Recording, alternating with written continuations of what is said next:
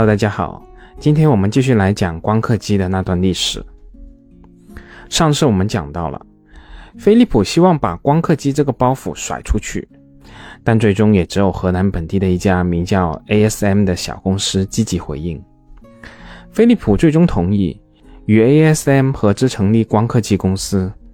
双方在新公司中各占一半股份。而阿斯麦这个名字其实就来自于 ASM 这家公司。新的公司的名称在后面加了个 L，而这个 L 就是平板印刷的首字母。在半导体行业中，这一般代表的是光刻。在一九八四年的四月一号，阿斯麦从飞利浦剥离出来，但此时的阿斯麦根本都还没有上道，甚至在新公司成立后的两年时间里面，公司都没有生产出任何光刻机产品推向市场，光刻机的市场份额为零。而此时的光刻机市场已经是群雄并起了，行业内的巨头就包括了我们上次提到的铂金艾尔默、GCA、日本的尼康和佳能等等。而刚刚接手新公司没几天，阿斯麦的首席执行官斯米特就后悔了，他发现自己掉进了一个大坑。首先，这家公司穷得要命，飞利浦和 ASM 各自注资二百一十万美元。而其中，飞利浦的投资还是拿过期的样机和库存材料来折价。阿斯麦公司的现金不足三百万美元，这和每年至少一千万美元的研发预算相比，简直都不够塞牙缝的。甚至公司都没有一个像样的办公地点。飞利浦在自己豪华的办公楼旁边搭了一个简易活动板房给他们办公。而比没钱更要命的是，公司的员工士气非常低落。阿斯麦最初的四十七名员工都是来自于飞利浦的光刻团队，他们认为自己被飞利浦抛弃了，每个人都灰心丧气，不停的抱怨。这么一帮人，你怎么指挥他们打仗呢？而从技术上来看，阿斯麦确实也从飞利浦那里获得一些领先的技术，比如说高精度的对准技术。但是从实验室技术到商业量产，这中间还有相当长的一段路要走啊。很有可能产品还没有推出市场，公司的那么点现金储备早就烧光了。而更为关键的是光刻机这个行业的特性，光刻机的销售并不是一锤子买卖，芯片制造商被卷入了一场无情的竞争，率先采用新设备的公司将受益于超高的毛利和巨额的利润，而慢一步的公司将会被迫在供过于求的市场上忍受价格战的煎熬。芯片制造商可以接受新研发还不成熟的光刻机，机器的复杂性和新技术的不断集成也意味着，第一台新型光刻机必定是不成熟的。芯片制造商会大约花一年的时间使用新型光刻机来试生产新一代芯片，在这个过程中不断的测试和调试新的工艺，对新设备进行不断的改进，使它们更加精确和可靠，直到设备成熟。设备供应商能够进行批量生产，所以对于设备商来说，如果错过了不成熟设备的第一次销售，几乎就等于失去了这个客户。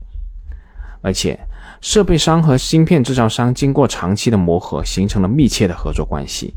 新的供应商要想在这其中插一脚，简直是难于上青天。即使用低价格，也很难撬开光刻机的市场。对于芯片厂来说，芯片的质量和产量是最重要的。一台好的光刻机就是一台印钞机，他们几乎不会在乎这台印钞机的价格。戴阿斯麦的首席执行官斯米特也从这其中发现了机会。他发现，还没有一个光刻机供应商能够制造超大规模集成电路的光刻机，而且无论是美国还是日本的供应商，都还在使用导程螺丝杆来移动晶圆台。这意味着他们不可能达到小于一微米的光刻精度，而工作台技术正是阿斯麦的强项。当光刻机从大规模集成电路向超大规模集成电路演进的时候，大家其实都站在同一条起跑线上，阿斯麦就有机会跑到前面去。而此时也正处于市场主流的四英寸晶圆将很快被六英尺的晶圆取代。这也意味着光刻机供应商有了新一轮的商机。斯米特知道，摆在阿斯麦面前的只有两个选择：要么直接退出，要么在两年之后交付一台成熟的超大规模集成电路光刻机。而按照飞利浦原来的计划，要在六年以后才能推出下一代的光刻机。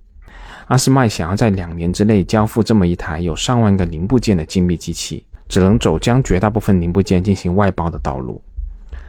阿斯麦要成为一家只进行研发和组装的公司，这样的做法在当时的行业中是闻所未闻的。在人们的眼中，阿斯麦疯了，你会完全失去控制权。这样做就好比是把钥匙交给别人。而在董事会上，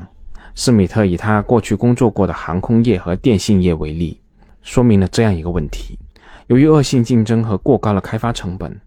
航空业只剩下两三个巨头，电信业也在朝这个方向发展，光刻机未来也是如此，整个市场只会剩下几个厂商。所以，如果我们对排名第三或第六感到满意的话，那么我们最好现在就收手别干了。我们必须把目标定在顶峰，没有其他的选择，这是我们唯一生存的机会。为阿斯麦的未来描绘出一个美好的蓝图以后，斯米特审慎地指出所需要投入的资金一亿美元，这其中包括花费两千万美元建立超净厂房，数百万美元用于订购为生产五套光刻机所需要准备的零部件，数百万美元采购一套能够确保项目顺利实施的信息系统，以及最大的一项开支。将项目分成五个同时推进的子系统所需的二百五十名工程师的薪酬。斯米特所描绘的前景打动了董事会。来自飞利浦的董事没有对这个一亿美元的投资计划提出什么异议。这个规模的投资在飞利浦公司内部可以说是司空见惯。倒是另一方股东普拉多大为震惊，他对光刻机如此烧钱确实没有足够的心理准备。毕竟，合资公司成立的时候，初始投入的资本仅有四百二十万美元。董事会最后决定，施米特自己去努力寻找外部资金，然后慷慨地给阿斯麦追加了一笔三百万美元的投资。事实上，阿斯麦从成立到上市前的十多年时间里面，一直都是处于现金流极度紧张的状况。施米特和后来几任 CEO 首要的任务都是找钱。当时，欧共体和荷兰政府的经济事务部都对本地高科技企业有补贴和贷款支持。阿斯麦的人天天去游说政府给他们拨款，有段时间简直是要在政府大楼门前安营扎寨了。而阿斯麦好几次资金断流，都是靠荷兰政府紧急输血来续的命。而公司的原股东飞利浦确实也不想再给钱了，但还是给阿斯麦做了担保。也靠着飞利浦的担保，阿斯麦从银行贷到了两千五百万美元。后续又通过设立资产租赁公司，以在建的机器设备为抵押，又贷了一批款项。总之，通过各种东挪西凑，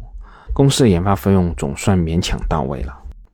而说到这里，我们要说一说光刻机行业当时的行业情况。在阿斯麦诞生之初。其实，世界经济正面临美元贬值带来的糟糕经济形势，半导体行业衰退周期之长出乎大多数人的预料。但这对于阿斯麦来说却是一种幸运。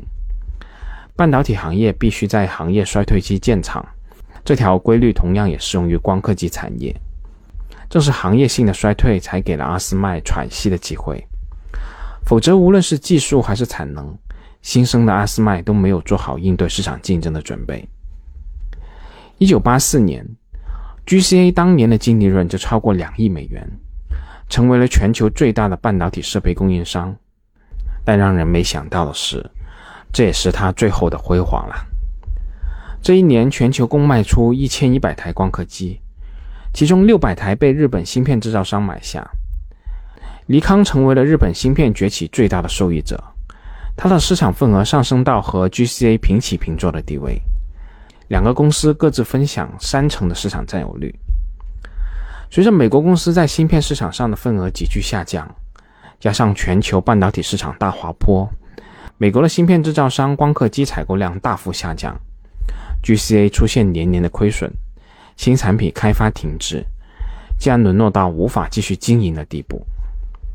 一九八七年一月，《纽约时报》的一篇新闻就说道。为了尖端半导体的生产，美国将严重依赖国际竞争对手的光刻机。这是 GCA 在二十世纪七十年代末首创的技术，直到几年前，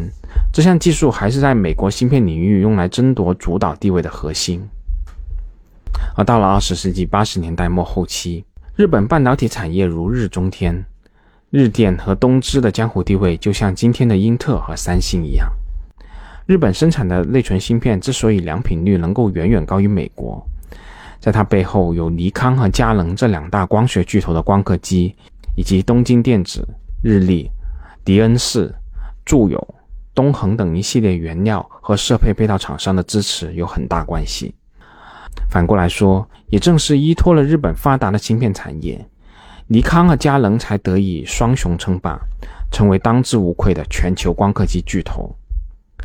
在光刻机这个圈子里面，还没有什么人把阿斯麦放在眼里。刚刚出道的阿斯麦不可能得到一线厂商的订单，于是就把市场开拓的重点放在二线厂家上。当听说 AMD 的总裁桑德斯在一次宴会上公开抱怨美国芯片设备供应商糟糕的质量和服务，害得他不得不去向日本购买设备，阿斯麦马上行动起来。在行业期刊上用大而粗的字体喊道：“我们听见你的话了，杰里。”然后是一行小字：“阿斯麦光刻机接受杰里桑德斯的可靠性挑战。”不知道桑德斯本人到底有没有看到这则广告。总之，在一个月之后，阿斯麦约到了 AMD 生产设备采购的负责人。在此后，AMD 接收了一台 PAS 二四零零进行测试。同台竞技的还有尼康和佳能的设备，而这台 PAS 二四零零其实就是电动版的 PAS 二零零零。几个月以后，AMD 告诉阿斯麦，他赢得了第一，但问题在于法国产的镜头性能低于标准，阿斯麦最终还是没有拿到订单。现实是很残酷的，在成立后的几年时间里，除了飞利浦，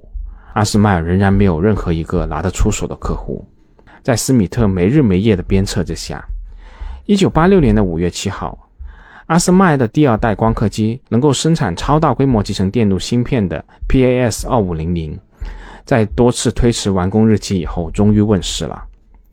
PAS 二五零零一小时可以加工七十片六英寸的晶圆，它还用上了满足 AMD 要求的蔡司镜头。阿斯麦和 AMD 都谈好了采购合同的所有细节了。但在最后一刻，AMD 的总裁桑德斯否决了交易，因为 AMD 也没钱了。他的业务不管是内存还是微处理器方面都岌岌可危。英特尔刚刚取消了对 AMD 三八六的授权，桑德斯想等到市场出现回暖的迹象的时候再进行采购，但 AMD 取消的订单占用了阿斯麦一半的产能，这对阿斯麦而言无疑是一个非常沉重的打击。这一年，阿斯麦仅卖出了十二台光刻机，收入一千一百万美元。公司当年亏损高达一千四百万美元。而我们需要说明的是，这个收入和亏损还是有水分的，因为飞利浦的订单占了阿斯麦收入的百分之六十八。飞利浦按照每台二百五十万美元的价格全价购买了三台 PAS 二五零零，而外部客户每台其实最低仅需支付八十五万美元。说真的，如果在这样一个时刻，你看到这样一家公司，你会相信？你敢相信这样一家公司在此后会大获成功吗？当时，甚至为了得到塞普拉斯公司区区一百七十二万美元的订单，施米特瞒住了董事会，委托银行代为购买了数百万美元的塞普拉斯公司的股份。塞普拉斯是芯片产业的第三波浪潮的代表。与第一波公司的代表仙童和第二波公司的代表英特尔不同，这波芯片公司专注于小规模生产应用型的定制芯片，很多企业完全没有能力搞定生产环节，这也给晶圆代工厂的出现提供了契机。在桑德斯否决了与阿斯麦的交易一年以后，AMD 却意外成为了阿斯麦的客户。AMD 收购了 MMI 这家美国小型的内存芯片制造商以后，发现。MMI 的工厂里面有六台 PAS 二四零零，在一刻不停的制造芯片，而铂金埃尔默公司的光刻机则在角落落满了灰尘。MMI 声称，PAS 二四零零帮助他们提高了三分之一的产量，而且正常的工作时间高达百分之九十。一九八七年六月，AMD 签署了购买二十五台 PAS 二五零零的合同，此外还要求阿斯麦对未来另外的二十五至三十台光刻机的订单进行报价。而这一年，AMD 终于超过了飞利浦，成为了阿斯麦最大的客户。截止一九八七年底，飞利浦和 ASM 各自向合资公司注资了三千二百五十万美元，同时也分别承担了两千两百万美元的亏损。实际上，如果将没有办法销售的 PAS 二零零零的库存清理掉的话，合资公司的全部损失一定会超过五千万美元。而这是飞利浦能够承受的亏损底线。阿斯麦可以说是摇摇欲坠，完全是依靠不规范的会计手段勉强维持着。而在这个关键时刻，又是飞利浦帮助了阿斯麦忽悠来了一个大客户——台积电。台积电的创始人张忠谋先生，一九三一年出生于浙江宁波，他的父亲是银行经理。他的母亲是清代著名的藏书家徐石栋的后人。他成长的这段时间里面，正好完整经历了十四年的抗战和三年的内战。为了避免战乱，张忠谋一家三次避难，辗转迁徙于重庆、上海、香港等城市。他上过十家学校，童年大部分时间都在香港度过。中学教育主要接受于重庆的南开中学。一九四九年初，张忠谋全家在香港团聚。他的父亲用最后的积蓄将十八岁的张忠谋送进美国哈佛大学。当年全校一千多名新生中，他是唯一一名华人。在次年，张忠谋转学到麻省理工学院，获得机械系硕士学位。后来因为一美元月薪的差距以及年轻气盛。张忠谋拒绝了大名鼎鼎的福特汽车的聘用通知，去了一家不知名、正准备做晶体管的电子公司，做了一名负责锗晶体管自动化生产的工程师，由此阴差阳错地进入了半导体行业。多年以后，一位福特退休的高管来到德州仪器做董事，得知培训他的张忠谋当年没有选择福特以后，他激动地说：“你真幸运。”如果你那时候去福特的话，恐怕现在还烂在福特的研发部里。在这家不知名的公司做了三年以后，二十七岁的张忠谋成了一个半导体专家。由于这家小公司管理混乱，张忠谋决意离开了这家公司。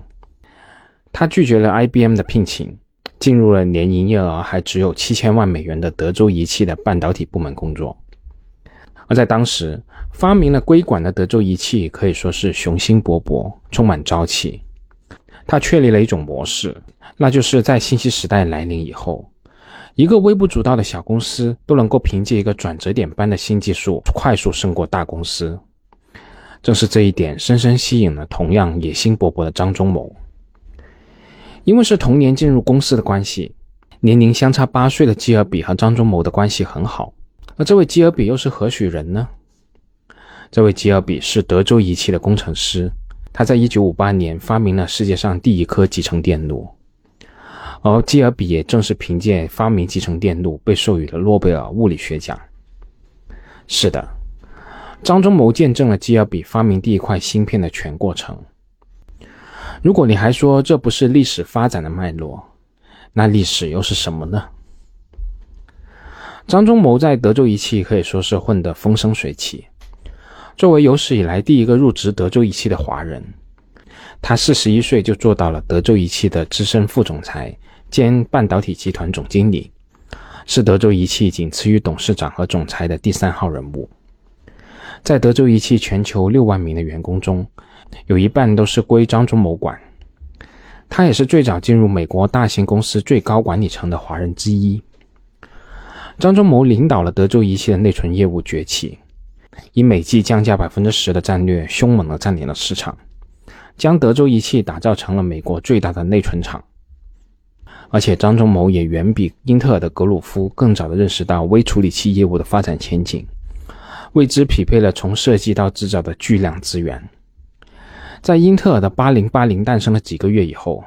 德州仪器就推出了性能相当、价格更低的单芯片微处理器 TMS 幺零零零，并用在了自己的袖珍计算器产品上。德州仪器还险些从英特尔手中夺走了微处理器的发明专利。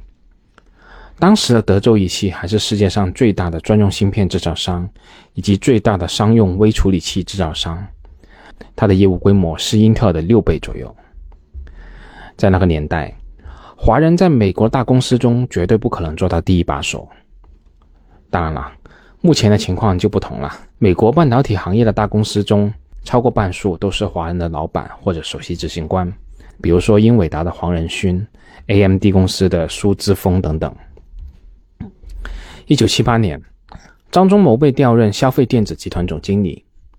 而消费电子的发展方向一直不被张忠谋认可。性格过于刚烈的张忠谋在公司内外不同场合大声疾呼加大半导体的投资，引发了比较重视消费电子产品的集团总裁对他的不满。一九八三年，张忠谋离开了德州仪器，到通用仪器担任了一年总裁，后转做风险投资。其实历史真的很难假设，如果张忠谋一直掌管着德州仪器的半导体业务的话。或许德州仪器的内存和微处理业务就不会走向失败，但可以肯定的是，如果张忠谋能够升任德州仪器的董事长的话，就不会出现后来的台积电了。其实早在1967年，继通用仪器在台湾首建晶体管装配厂以后，张忠谋也曾经为德州仪器建厂的事宜到台湾考察，那是张忠谋第一次来到台湾。在后续张忠谋撞上职业天花板的时候，台湾向他抛出了橄榄枝。一九八五年，华人中最顶尖的半导体专家张忠谋被请到了台湾，出任台湾工研院的院长。好啦，欲知后事如何，请听下回分解。本节目仅作为我个人投资的记录，所谈及的投资标的不涉及任何形式的推荐。请独立思考并自担风险。